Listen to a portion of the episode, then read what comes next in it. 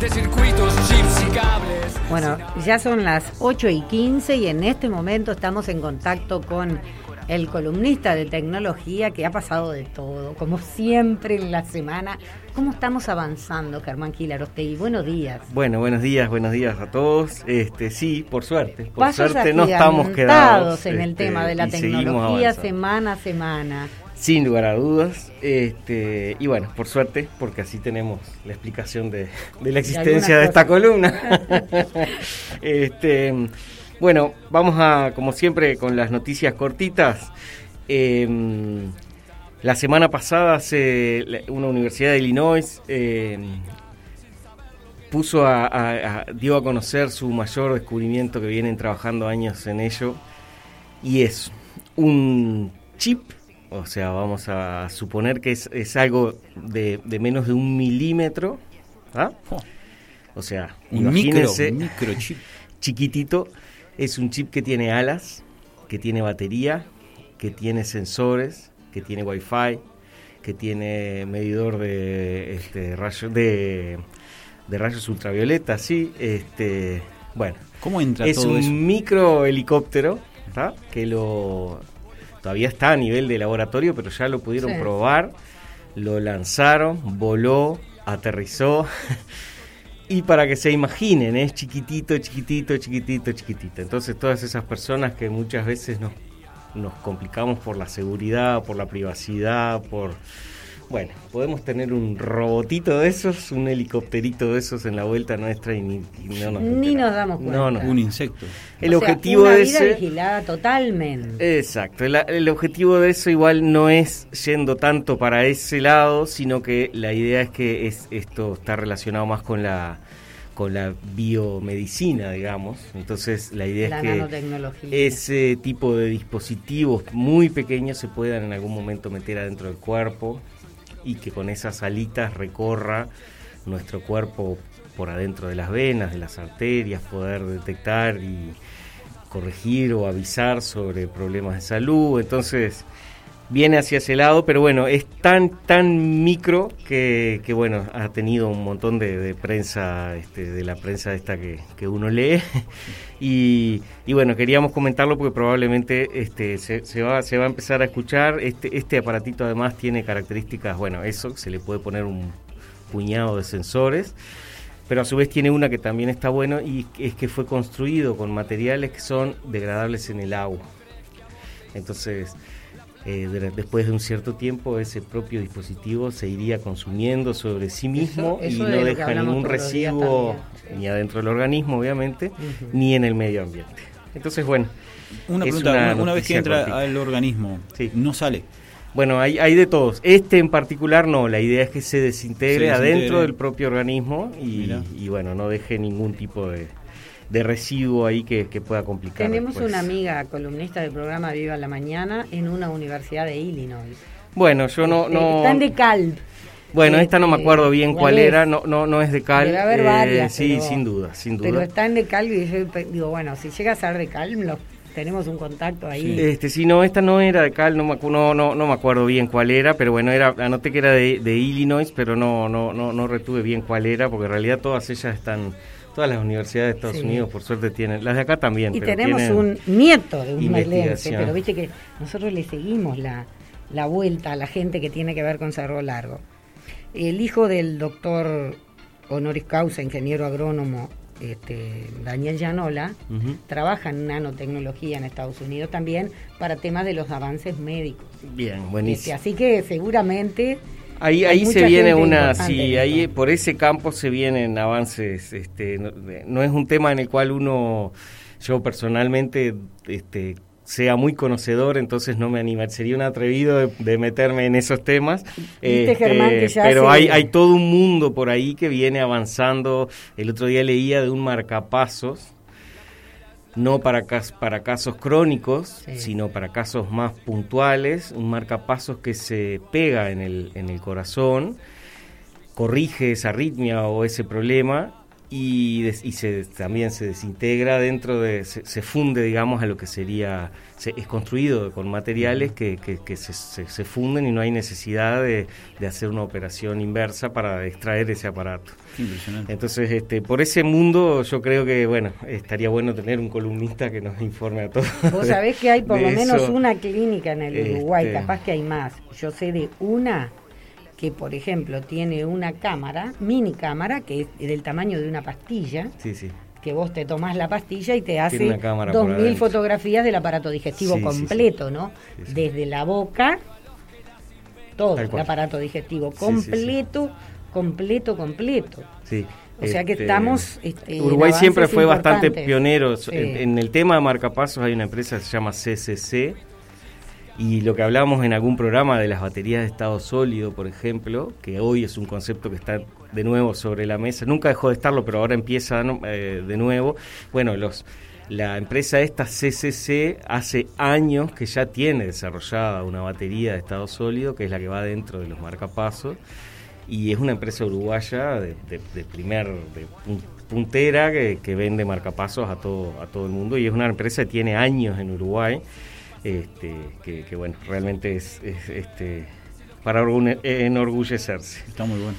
Bueno, este, el tema principal que íbamos a tratar hoy es de cómo, de domótica, robótica y este, su impacto en, la, en, el consumo energético. Entonces, para, para irnos metiendo en qué es cada una de esas cosas, bueno, la domótica es la capacidad de automatizar, Domo viene de, hogar y, la parte ética, digamos, viene de, robótica, de automatización. Es todo lo que podemos automatizar en nuestro hogar. Y es prima hermana, digamos, de robótica, porque eso mismo, la robótica en sí es todo aquello que aquel conjunto de un sistema que tiene un conjunto de sensores, este, dispositivos que sensan cosas un conjunto de actuadores, eso es motores o cosas que actúan según lo que se sensa y en el medio alguien que interpreta órdenes o interpreta esos sensores y según lo que miden esos sensores le da las órdenes a los actuadores. Eso en, esencia es un robot, ¿verdad? Un robot sensa cosas, tiene un algoritmo adentro que según lo que sensa lo manda este, mover motores. Serían tres ese es el concepto de, robótica. Y domótica es ese mismo concepto aplicado a un hogar, a una casa. Eh, se supone que eso va a cambiar la vida de un montón de gente. Acá nosotros todavía estamos lejos. ¿Se acuerdan que hace unos, unos meses hablamos de, de Matter, que era un estándar que se viene desarrollando para IoT, Internet de las Cosas, que todas las cosas que uno usa habitualmente estén conectadas a Internet.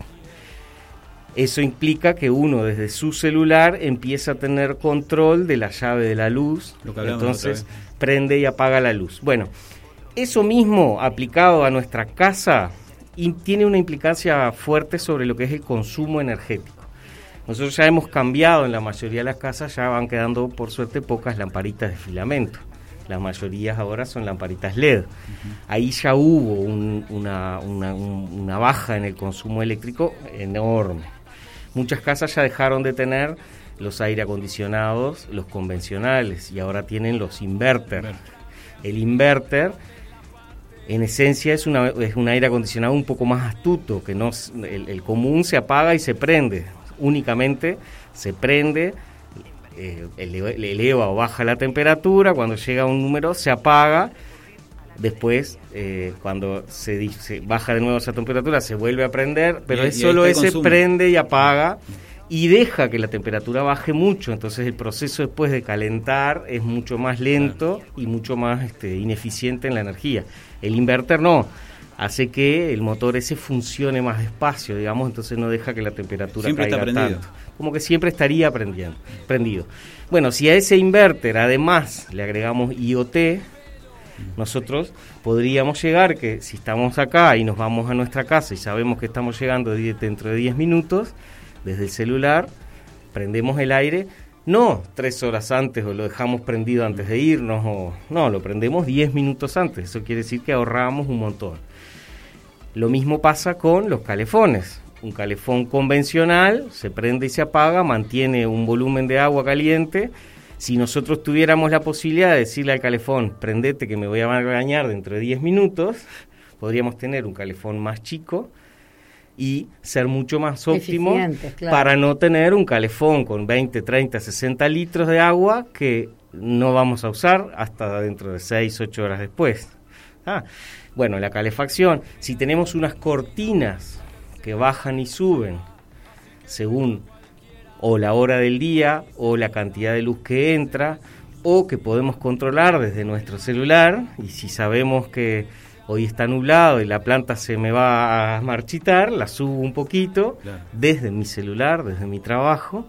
Si veo que está muy frío afuera, la puedo bajar, conservo la temperatura dentro del hogar no este entonces claro voy a llegar más tarde voy a llegar más tarde ya dijo que bajo bajo a las 6 de la tarde que sé que baja el sol bajo las cortinas y eso hace que mi hogar cuando llegue no sé no esté helado porque va a estar con conservar un poco más la energía de, eso. También se dan los autos antes los autos tenían han, han, evolucionado muchísimo en lo que sería la domótica aplicada al, al auto. Entonces este todo esto, esta IoT, digamos, esta Internet de las Cosas, nos va incorporando facilidades sin lugar a dudas en la vida y también implica que tenemos, vamos a tener un, ahorro importante en nuestras casas. Todo lo que son los timers, la, la, domótica habla más no tanto de que uno pueda controlar necesariamente de su casa, sino de que uno pueda armar su casa de tal manera que ella se controle sola. Entonces, si la casa le ponemos un sensor de temperatura, que vemos de que se está bajando demasiado, bueno, que la, que la propia casa actúe y baje las cortinas, prende el aire, eh, si sabe que es, la hora en la cual estamos por llegar, prenda el, este, calefón. Eh, bueno, la lavada de la ropa, por ejemplo, mucha gente antes se lavaba la ropa en el lavarropa a cualquier hora. Ahora la mayoría de la gente programa el lavarropa porque en realidad es lo más, este, ya casi todos los, lavarropas tienen un programador y uno pone a lavar la ropa en la madrugada, que es el horario más barato de la, de la energía. Y que cuando nos despertamos la, ropa está, ya está lavada, entonces es solo colgarla y aprovechamos a su vez la mayor parte del sol para secarla afuera. Entonces, bueno, esto eh, con el Mater, que fue la columna aquella que le dedicamos exclusivamente, cada vez está siendo un estándar que uno puede ir hoy a comprar una llave eléctrica que tiene conexión con el celular, una llave de, prender y apagar la luz que tiene conexión con el celular y que nos implica eh, tener un control mucho más este, fino de cómo hacemos uso de, esos recursos de nuestra casa. En esencia un poco era, era contar eso y quería hacer un paréntesis para recomendar. Eh, hay una, este, no está disponible lamentablemente para todo el mundo, eh, pero hay una, una serie que está en Apple TV. Muchos yo sé que en Uruguay no hay mucha gente que esté suscrita a eso, pero por suerte ya está muy pirateada, entonces se puede ver de todos lados. Les recomiendo muchísimo a la gente que empiece a seguir una serie que se llama Fundación. No tiene nada que ver con la columna. Eh, yo soy un fanático indiscutido de Isaac Asimov. Isaac mm. Asimov fue ah. uno de los mayores novelistas de todos los tiempos. De toda la ciencia ficción, ¿no? Un mayor, eh, para mí el mayor novelista de ciencia ficción de todos los tiempos, pero sobre todo de ciencia. Isaac Asimov fue un científico destacado a nivel del mundial que, que lo otro que hacía era escribir, por suerte. Entonces era principalmente un gran científico. para las personas. Principalmente un gran científico que a su vez escribía. Entonces toda su novela, toda su literatura tiene una base científica atrás impresionante.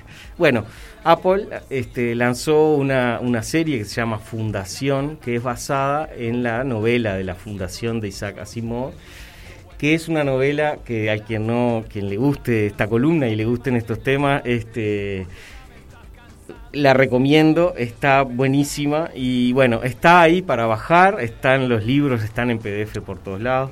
Entonces, este ¿Por qué lo quise traer hoy? Porque está relacionado con la domótica y con la robótica. Este Isaac Asimov fue el que creó o dice o inventó los tres enunciados de lo que son las famosas leyes de la robótica. Y yo las quiero comentar acá. Porque, porque si bien las, las hizo para una novela, pero hoy se están aplicando, sin duda. La primera ley dice que un robot no puede hacerle daño a un humano.